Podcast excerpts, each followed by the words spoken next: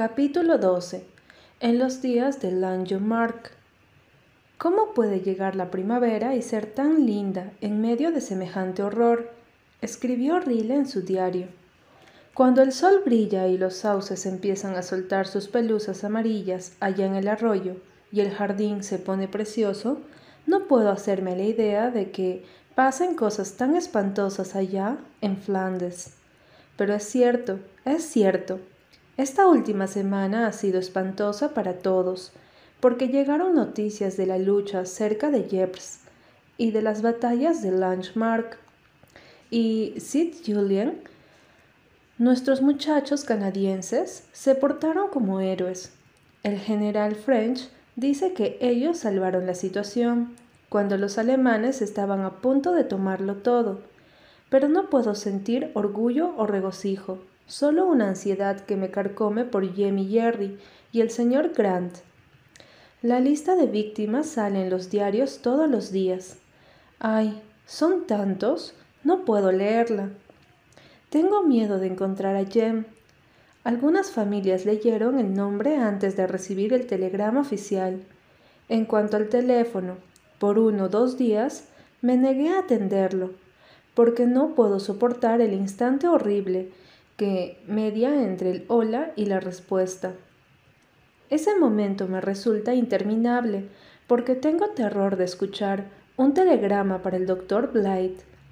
Después de un tiempo de evadirme, me dio vergüenza dejar todo en manos de mamá y de Susan, así que ahora me obligo a ir. Pero no es fácil.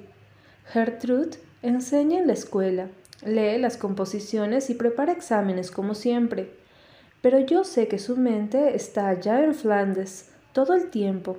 Su mirada me persigue como un fantasma. Y ahora Kenneth también se puso el uniforme. Lo ascendieron a teniente y espera cruzar el océano a mitad del verano. Eso fue lo que escribió. No había mucho más en su carta.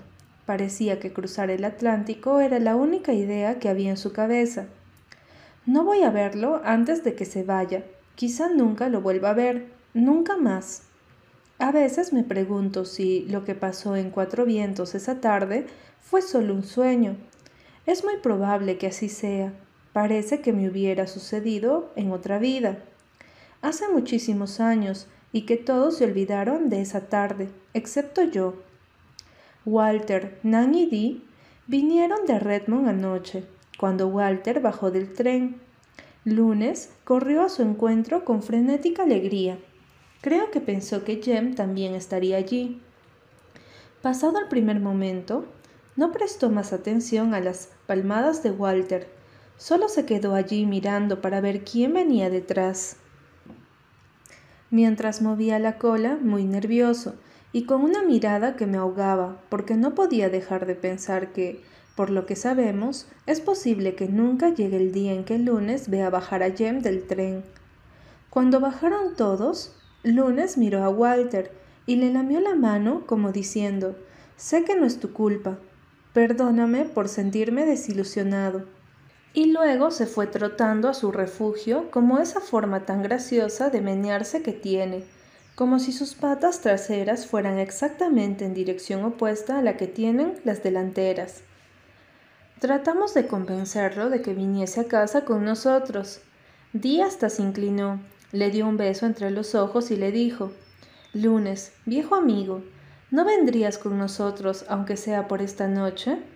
Y Lunes le contestó, juro que le contestó, lo siento, pero tengo una cita con Jem y a las ocho llega otro tren. Es bueno tener a Walter de nuevo entre nosotros, aunque está igual que en Navidad, pero yo voy a amarlo mucho, a levantarle el ánimo y obligarle a reír como antes. Creo que Walter significa cada día más para mí. La otra tarde, Susan comentó que ya había anémodas en el Valle del Arco Iris. Por casualidad, yo estaba mirando a mi madre en ese momento. Su cara cambió y dio un pequeño grito ahogado. La mayor parte del tiempo, mamá está tan animada y alegre que es imposible adivinar lo que siente pero cada tanto la afecta de pronto una cosita cualquiera, y entonces se nota enseguida. Anémonas, dijo, Jem las juntó para mí el año pasado y salió corriendo de la habitación. Yo hubiera corrido hasta el valle del arco iris a traerle un ramo enorme, pero sabía que no era eso lo que necesitaba. Y ayer cuando llegó, Walter se escurrió hasta el valle y le trajo a mamá todas las flores que encontró. Nadie le había contado nada al respecto. Solo se acordó de que Jem acostumbraba traerle las primeras flores de mayo, y entonces lo hizo en su lugar. Eso demuestra lo tierno y atento que es y pensar que existe gente que le envía cartas crueles. Parece raro que podamos seguir nuestra vida cotidiana como si nada estuviera pasando del otro lado del océano, como si no recibiéramos malas noticias todos los días, pero podemos y lo hacemos. Susan está arreglando el jardín y mamá y ella también están haciendo limpieza general de la casa. Con la Cruz Roja Juvenil estamos organizando un concierto a beneficio de los belgas. Practicamos durante un mes y seguimos teniendo problemas con gente caprichosa. Miranda Pryor prometió participar en un diálogo y, cuando ya lo tenía aprendido, su papá se puso firme y no le dejó colaborar. No culpo precisamente a Miranda, pero pienso que tendría que tener un poco más de coraje algunas veces. Si alguna vez fuera ella la que se pusiera firme, su padre tendría que aceptar sus condiciones. Es la única persona que lo cuida y que cuida su casa y... ¿Qué podría hacer si ella se declara en huelgas? Si yo fuera Miranda, buscaría la forma de manejar a patillas en la luna. Le pegaría latigazos o lo mordería si fuera necesario. Miranda es una hija obediente y dócil que merece una vida mejor. No conseguí que nadie aceptara su parte, porque a nadie le gustaba, así que finalmente tuve que tomarla yo. Olive Kirk está en la comisión de conciertos y me contradice en todo, pero yo por mi cuenta le pedí a la señora Channing que viniera a cantar para nosotros. Canta maravillosamente y atraerá tanta gente que ganaremos más de lo que tendremos que pagarle. Olive Kirk pensó que sería suficiente con nuestro talento local. Minnie Clow no cantará en el coro porque dice que se pondrá muy nerviosa con la señora Channing presente. Minnie es la única contralto buena que tenemos. Por momentos me exaspero tanto que tengo ganas de desentenderme de todo, pero me dedico a pasearme ida y vuelta por mi cuarto en plena furia. Y así logro enfriarme un poco para arremeter otra vez. En este momento me atormenta la posibilidad de que Isaac Rees tenga tos convulsa. Todos están terriblemente resfriados y son cinco de la familia que toman parte en el programa. ¿Qué hago si les da la tos convulsa? El solo de violín de Dick Rees es uno de nuestros números fuertes y Kit Rees aparece en todos los cuadros y las tres más pequeñas hacen unas figuras lindísimas con las banderas. Trabajé semanas para entrenarlas y ahora parece que todo mi esfuerzo quedará en nada. James cortó hoy su primer diente. Estoy muy contenta porque está llegando a los nueve meses y Mary Bain estuvo insinuando que sus dientes venían con retraso. Ya empezó a gatear, pero no como la mayoría de los bebés. Se lo ve andar por todos lados en sus cuatro extremidades con algo en la boca como los perritos. Nadie puede decir que no está en el tiempo justo en ese aspecto. Bastante adelantado, por cierto, ya que el promedio de edad para gatear que dice Morgan es diez meses. Es tan adorable. Sería una pena que su padre no lo conociese.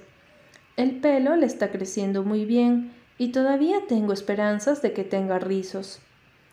En estos minutos, mientras escribía sobre James y el concierto, pude olvidarme de Jeffres, el gas venenoso y las bajas. Ahora todo me vuelve de golpe y con más fuerza. Ay, ojalá pudiera estar segura de que Jem está bien. Me ponía furiosa cuando él me llamaba araña, y ahora si lo oyera entrar por el pasillo silbando y me dijera Hola, araña, como antes, pensaría que es el nombre más bonito del mundo. Rila guardó su diario y salió al jardín. Era un magnífico atardecer primaveral. El gran valle verde se iba llenando de oscuridad y más atrás se veían praderas en medio del crepúsculo. El puerto estaba radiante, violeta por un lado, azulino más allá, y el resto más grisáceo. El monte de Arce se estaba volviendo verde brumoso. Miró a su alrededor con ojos melancólicos. ¿Quién dijo que la primavera era la estación más alegre del año? Era el tiempo de la angustia, y las mañanas rosadas, las estrellas radiantes y el viento en el viejo pino no eran más que punzadas de esa angustia. ¿Llegaría un día en que la vida estuviera libre de ese espanto? Es bueno ver el atardecer aquí otra vez, dijo Walter, reuniéndose con ella. En realidad, me habría olvidado de que el mar era tan azul, los caminos tan rojos y los bosques llenos de hadas. Sí, las hadas están aquí todavía. Te juro que soy capaz de encontrar una gran cantidad de hadas debajo de las violetas del Valle del Arco Iris. Por un momento, Rila se sintió aliviada. Esas frases parecían del Walter de antaño. Tenía la esperanza de que él se hubiera olvidado de algunas cosas que lo perturbaban. ¿Y no te parece muy azul el cielo del Valle del Arco Iris? le preguntó ella con similar humor. Azul, azul, tendrías que decir azul cien veces para poder expresar lo azul que es. Susan vagaba por allí, con la cabeza cubierta por un chal y herramientas de jardín en las manos. Doc le seguía los pasos entre los arbustos de coronas de novia. El cielo estará azul, amenazó, pero ese gato ha sido hate durante todo el día, así que esta noche va a llover y por eso tengo reumatismo en el hombro. Puede que llueva, Susan, pero no pienses en el reumatismo, piensa en las violetas, le recomendó Walter alegremente, demasiado alegremente, pensó Rila. A propósito, mi querido Walter, no sé qué quieres decir con eso de pensar en las violetas, respondió Susan con dureza. Y el reumatismo no es algo con lo que se pueda bromear, ya lo sabrás por ti mismo. Espero no ser de esas personas que siempre se estén quejando de sus dolores y molestias, en especial ahora cuando las noticias que recibimos son tan terribles. El reumatismo es malo, pero entiendo que no se lo puede comparar con el hecho de que los unos lo envenenen a uno con gas. Ah, por Dios, eso no, exclamó Walter, y se retiró para entrar en la casa. Susan sacudió la cabeza, desaprobaba semejantes expresiones. Espero que su madre no lo oiga hablar así. Rila se quedó parada entre los narcisos florecientes con los ojos llenos de lágrimas. Su tarde estaba arruinada. Odiaba a Susan, que había herido a Walter de algún modo. ¿Y Jem? ¿Habría muerto por el gas? ¿Habría muerto por la tortura? No puedo aguantar más este horror, este suspenso dijo con desesperación, pero lo soportó como todos durante otra semana, hasta que llegó una carta de Jem. Estaba bien. He pasado sin un rasguño, papá. No sé cómo lo hicimos. Ustedes vieron todo en los diarios. Yo no puedo escribir sobre el tema, pero los unos no pasaron, no pasarán. Jerry había recibido un proyectil, pero fue solo un susto. Se puso bien en pocos días. Grant también está a salvo. Nan recibió carta de Jerry Meredith. Recobré el conocimiento al amanecer, le escribió. No sabía qué me había ocurrido, pero pensé que era mi fin. Estaba completamente solo y aterrado. Había cadáveres por todos lados, tirados en el campo fangoso, gris, húmedo. Tenía muchísima sed, y pensé en David y en el agua de Belén, y en la primavera bajo los arces en el valle del arco iris. Me parecía que lo tenía frente a mis ojos, y tú allí, riendo del otro lado. Pensé que ya todo estaba perdido para mí. Y no me importaba, francamente, no me importaba. Lo único que sentía era un espantoso miedo infantil al ver la soledad de los hombres muertos a mi alrededor y una especie de inquietud por saber cómo había llegado yo allí. Entonces me encontraron y me llevaron en camilla. Yo ya me había dado cuenta de que no tenía nada. Vuelvo a las trincheras mañana. Se necesita la mayor cantidad posible de hombres.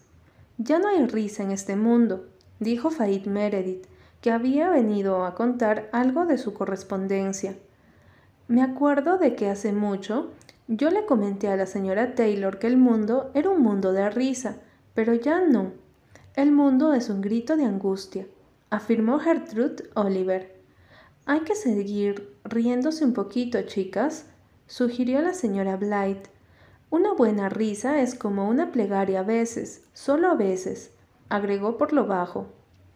Durante esas tres semanas le había costado mucho reírse, a ella, a Anna Blight, la de la risa espontánea y fresca. Y lo que más la lastimaba era que la risa de Rila había cambiado también. Solía pensar que Rila se reía demasiado.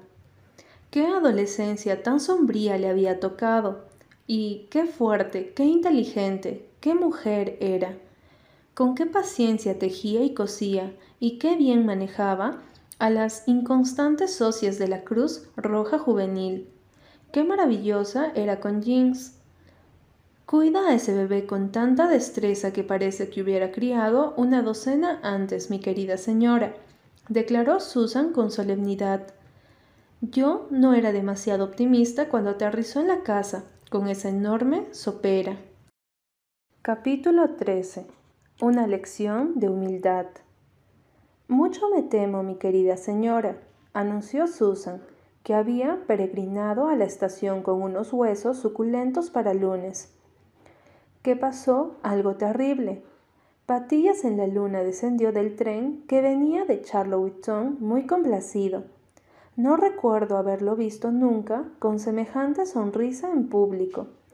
Desde luego, quizá haya hecho un buen negocio ganadero, pero tengo un horrible presentimiento que los unos han penetrado por alguna parte Quizás Susan fue injusta al conectar la sonrisa del señor Pryor con el hundimiento del Lusitania, cuyas noticias comenzaron a circular una hora más tarde, cuando se distribuyó el correo.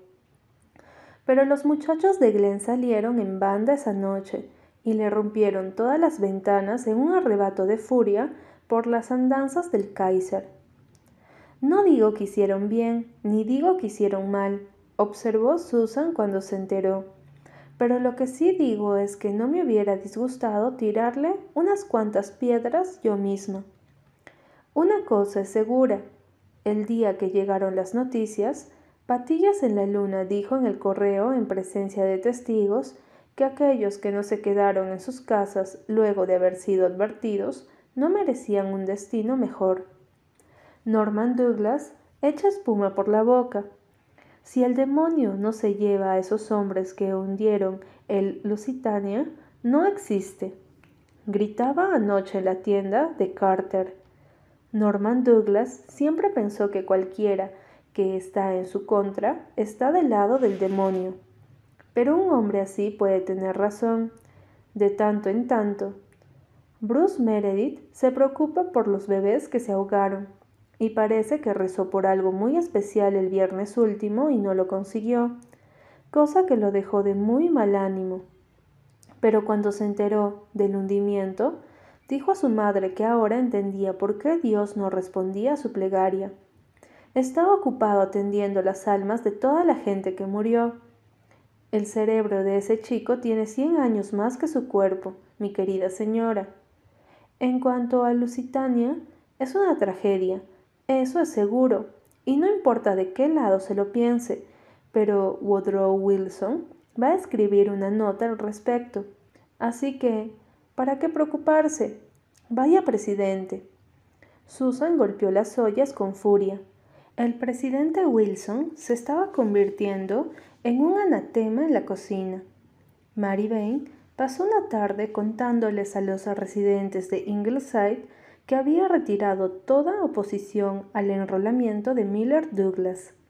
Este asunto del Lusitania fue demasiado para mí, declaró con aspereza. Si al Kaiser se le da por ahogar bebés inocentes, Es buena hora de que alguien le marque los límites. Hay que luchar hasta el final. Me costó un poco asimilarlo, pero ahora estoy decidida. Así que le dije directamente a Douglas que podía ir, pero Kitty Alec no está convencida. Si hundieran todos los buques del mundo y ahogaran a todos los bebés, a Kitty no se le movería un pelo. Pero me tomo el atrevimiento de pensar que era yo la que retenía a Miller todo este tiempo, y no la bella Kitty. Es posible que me haya engañado yo misma. Veremos. Y lo vieron. El domingo siguiente, Miller Douglas entró en la iglesia de Glen al lado de Mary Payne, vestido con uniforme, y era tanto el orgullo de Mary que sus ojos blancos casi relampagueaban. Joe Milgrave, que estaba en el fondo, miró a Miller y a Mary, luego a Miranda Pryor, y lanzó un suspiro tan profundo que todos los que estaban en su radio de tres bancos se enteraron de su tristeza. Walter Blythe no suspiró, pero Rila, que lo miraba con atención, vio una expresión que le atravesó el corazón. Esa expresión la acosó toda la semana y le llenó el alma de amargura, y todo eso se sumó a su preocupación por el inminente concierto de la Cruz Roja y los inconvenientes que surgían al respecto. El resfrío de Arris no había terminado en tos convulsa, así que ese tema se había resuelto. Pero habían otros problemas, y el día anterior al concierto llegó una carta de la señora Channing anunciando con pesar que no podía presentarse para cantar. Su hijo, que estaba en Kingsport con el regimiento, padecía una grave neumonía y ella tenía que ir a cuidarlo. Los miembros de la comisión organizadora del concierto se miraron con horror. ¿Qué se podía hacer? Esto pasa por depender de gente de fuera, declaró Olive Kirk de mal modo. Tenemos que hacer algo, dijo Rila, demasiado angustiada como para prestar atención al tono de Olive. Anunciamos el concierto en todas partes. Va a venir una multitud, hasta un grupo de la ciudad. Tenemos que encontrar a alguien que reemplace a la señora Channing. No sé a quién se puede conseguir con tan poca anticipación, objetó Olive.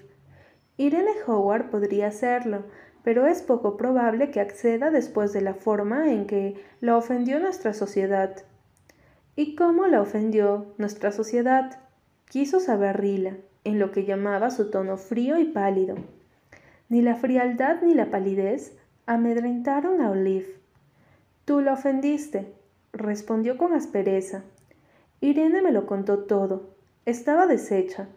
Le dijiste que no volviera a hablarte nunca, y ella me aseguró que no podía imaginar qué había hecho o dicho para merecer que la tratases así. Fue por eso que nunca más vino a nuestras reuniones y se fue a la Cruz Roja de Lombridge. No la culpo en absoluto y no pienso pedirle que se rebaje ayudándonos a salir de este embrollo. ¿No me estarás pidiendo que se lo pida yo? exclamó Amy McAllister con una risita. Irene y yo no nos hablamos hace un millón de años. Ella siempre está ofendida por algo, pero no puedo dejar de admitir que canta como un ángel y la gente se quedaría tan conforme con ella como la señora Channing. No serviría de nada que se lo pidieras tú, dijo Olive con intención. Apenas empezamos a planear este concierto, en abril, me encontré con Irene en la ciudad un día y le pregunté si no quería ayudarnos. Me contestó que le encantaría, pero que no veía la forma de hacerlo estando Rilla Blight a cargo del programa. Sobre todo luego de la forma extraña en que Rilla se había comportado con ella. Así que así estamos. Lindo fracaso, nuestro concierto. Rila volvió a su casa y se encerró en su habitación. Un torbellino le sacudía el alma.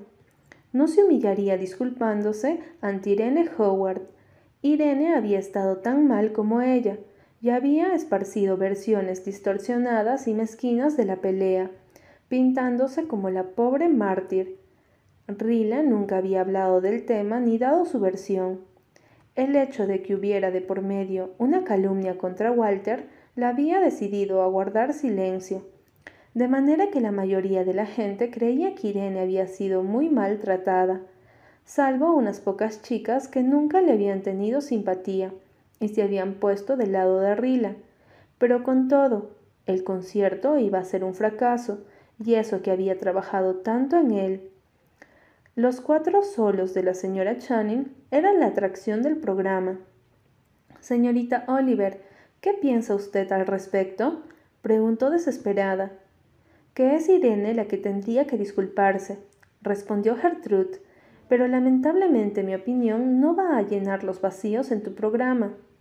Si yo fuera y me disculpara humildemente ante Irene, ella cantaría, estoy segura, suspiró Rila. Realmente le gusta mucho cantar en público, pero sé que va a ser muy desagradable. Haría cualquier cosa para no ir, pero supongo que es mi deber hacerlo. Si Jem y Jerry pueden enfrentar a los unos, yo también tengo que poder enfrentar a Irene Howard, tragarme mi orgullo y pedirle un favor por el bien de los belgas. En ese momento siento que no puedo hacerlo, pero presiento que después de la cena voy a trotar cabizbaja por el valle en dirección al camino de Upper Glen. El presentimiento de Rila fue correcto. Después de cenar se puso su vestido de gas azul bordado, porque la vanidad es más difícil de ahogar que el orgullo, e Irene siempre veía los defectos en el aspecto de las demás. Además, como dijo Rila su madre, una vez cuando tenía nueve años, es más difícil comportarse correctamente cuando uno lleva puesto la mejor ropa. Se hizo un buen peinado y se puso un impermeable largo por temor a que se largara un chaparrón, pero no podía dejar de pensar en la tarea desagradable que le aguardaba y ensayaba sin cesar su parte en ella. Deseaba que hubiera pasado, Deseaba no haberse puesto jamás a organizar un concierto para ayudar a los belgas.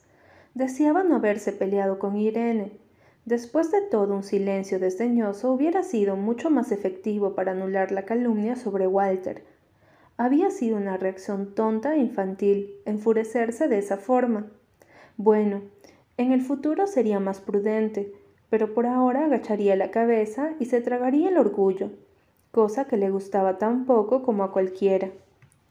Al atardecer llegó a la puerta de la casa de los Howard, una morada pretenciosa, una madera tallada alrededor de las vigas y ventanas que sobresalían en todo el frente.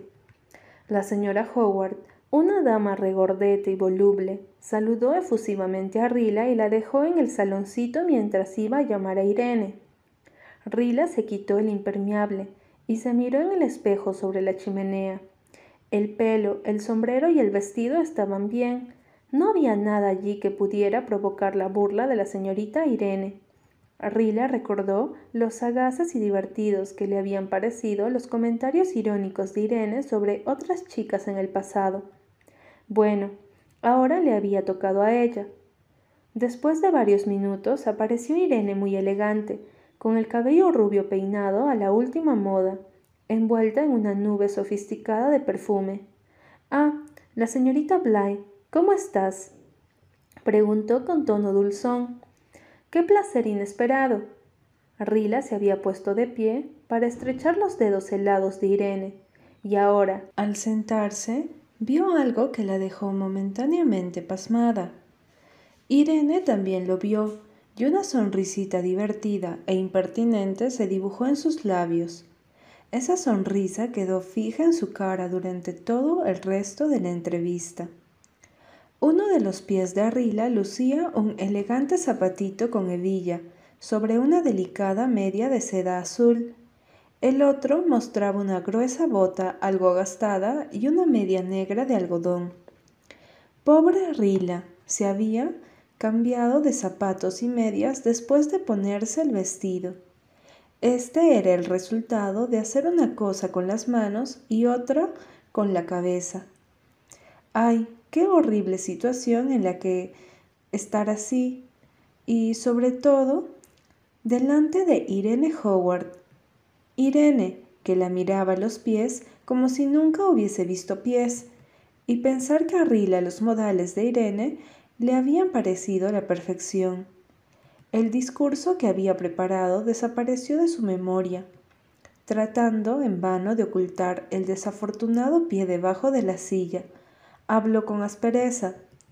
Vine a pedirte una cosa, Irene.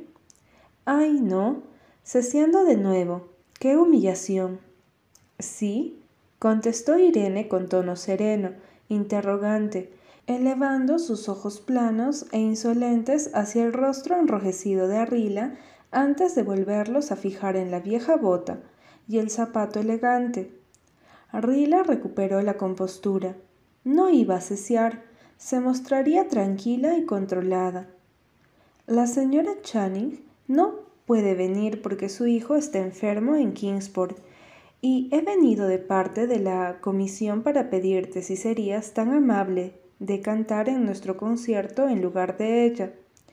Pronunciaba cada palabra con tanto cuidado que parecía estar recitando una lección. Es una invitación de último momento, ¿no crees? dijo Irene, con una de sus sonrisas desagradables. Olive Kirk te pidió colaboración no bien se nos ocurrió hacer el concierto, y tú se lo negaste, replicó Rila. Bueno, ¿cómo querías que colaborara? se quejó Irene, después de que me habías ordenado no volver a dirigirte la palabra. Hubiera sido muy incómodo para ambas, ¿no crees? A tragarse el orgullo, ahora.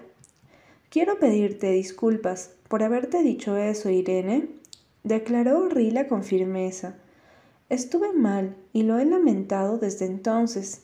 ¿Quieres perdonarme? ¿Y cantar en tu concierto? Murmuró Irene con tono almibarado y ofensivo. Si lo que quieres decir, masculló Rila con voz sombría, es que no te estaría pidiendo disculpas si no fuera por el concierto, quizá tengas razón. Pero también es cierto que todo el invierno me lo pasé lamentándome por haberte dicho lo que te dije. Es lo único que puedo asegurarte. Si sientes que no puedes disculparme, entonces creo que no queda nada por decir. Ay, Rila querida, no me hables así, suplicó Irene. Claro que te perdono, aunque me he sentido terriblemente mal. Lloré semanas, y yo que no te había hecho nada. Rila se tragó una respuesta áspera. Al fin y al cabo, no tenía sentido discutir con Irene y los belgas se morirían de hambre. ¿Crees que puedas ayudarnos con el concierto?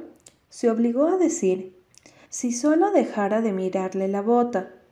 Rila ya podía oírla relatándole lo sucedido a Olive Kirk. No veo cómo puedo hacer algo tan a último momento, protestó Irene, no tengo tiempo de preparar nada nuevo. Pero si sabes muchísimas canciones que nadie de Glen te oyó cantar, insistió Rila, que sabía que Irene había estado tomando lecciones en la ciudad durante todo el invierno y que eso era solo un pretexto. Serán nuevas para todos los que asistan. Pero no tengo acompañante, protestó Irene. Una Meredith puede tocar el piano, le rebatió Rila. Ay, no podría pedirle eso, suspiró Irene. No nos hablamos desde el otoño pasado. Estuvo tan odiosa conmigo en el concierto de la escuela dominical que tuve que renunciar a ella, así de simple. Cielos, ¿acaso Irene estaba peleada con todo el mundo? En cuanto a una Meredith mostrándose odiosa con alguien, la idea era tan absurda que Rila tuvo que contenerse para no reír en la cara de Irene. La señorita Oliver es una eximia pianista y puede tocar el acompañamiento de cualquier canción. Agulló desesperadamente. Podrían ensayar mañana por la tarde en Ingleside, antes del concierto. Pero no tengo nada que ponerme. Todavía no llegó de Charlottetown mi vestido de Noche Nuevo, y te aseguro que no puedo usar el viejo para un asunto tan importante Está pasado de moda. Nuestro concierto, explicó Rila con paciencia, es para ayudar a los niños belgas que se están muriendo de hambre. ¿No crees que podrías ponerte un vestido pasado de moda por una vez, Irene? ¿Pero no crees que esos informes que recibimos de las condiciones en que están los belgas son exagerados? preguntó ésta. Estoy segura de que no pueden estar muriéndose de hambre, no en el siglo XX. Los diarios siempre dramatizan todo. Rila pensó que ya se había humillado bastante. Existía algo que se llamaba respeto por uno mismo. Basta de suplicar, concierto o no. Se puso de pie, sin ocultar sus desparejos zapatos. Lamento que no puedas ayudar, Irene. De alguna forma nos arreglaremos. Eso no le convenía a Irene. Quería cantar en ese concierto, y sus vacilaciones eran solo una forma de resaltar el impacto del consentimiento final. Además, quería reanudar su amistad con Rila. La adoración sincera de la muchacha había sido incienso dulce para ella. E Ingleside era una casa hermosa para visitar, sobre todo cuando también estaba un apuesto estudiante universitario como Walter. Dejó de mirar los pies de Rila. Rila, querida, no seas tan abrupta. Realmente quiero ayudarte, si puedo. Siéntate y conversemos. No puedo, lo siento. Tengo que volver a casa. Tengo que acostar a James, ¿sabes? Ah, sí, el bebé que estás criando. Es absolutamente dulce de tu parte hacerlo, teniendo en cuenta tu odio a los niños. Como te enojaste cuando lo besé, pero ahora vamos a olvidarlo todo y ser amigas de nuevo, ¿no es cierto? En cuanto al concierto, supongo que puedo ir a la ciudad en el tren de la mañana, buscar el vestido y regresar a tiempo para cantar. Si le pides a la señorita Oliver que toque el piano para mí, yo no podría hacerlo. Es tan altanera y desdeñosa que me paraliza. Rila no perdió tiempo ni aliento defendiendo a la señorita Oliver. Agradeció fríamente a Irene, que de pronto se había vuelto amable y efusiva, y se marchó. Daba las gracias a quien fuera porque la reunión hubiera terminado pero sabía que Irene y ella jamás podrían volver a ser amigas como antes. A tratarse bien, sí, pero ser amigas, no. Ni siquiera quería ser amiga de Irene. Se había pasado el invierno lamentando la pérdida de su compañera, un sentimiento constante como una corriente subterránea por debajo de sus otras preocupaciones, las más importantes. Ahora esa sensación había desaparecido. Irene no pertenecía, como diría la señora Elliot, a la raza que conoció a José. Rila no era consciente de haber madurado, de haber superado su admiración por Irene. Si alguien se lo hubiera dicho, habría pensado que era una idea absurda. Ella todavía no tenía 17 años e Irene había cumplido los 20. Pero era verdad. Irene seguía siendo igual al año anterior a como sería siempre. La naturaleza de Rilla Blight había madurado, cambiado, se había profundizado en ese año. Se descubrió entendiendo a Irene con una claridad desconcertante. Bajo su dulzura superficial, distinguía con nitidez la mezquindad, la falsedad, la falta de sinceridad, la esencial pequeñez de espíritu, Irene había perdido para siempre a su fiel admiradora, pero Rila no recuperó la compostura hasta que atravesó el camino de Upper Glen y se encontró en la soledad plateada del Valle del Arco Iris. Entonces se detuvo bajo un ciruelo silvestre muy alto que resplandecía de blanco y rió. Solamente queda una cosa importante ahora, que los aliados ganen la guerra, dijo en voz alta. Así que el hecho que haya ido a ver a Irene Howard con zapatos y medias desiguales es absolutamente nulo. No importa nada.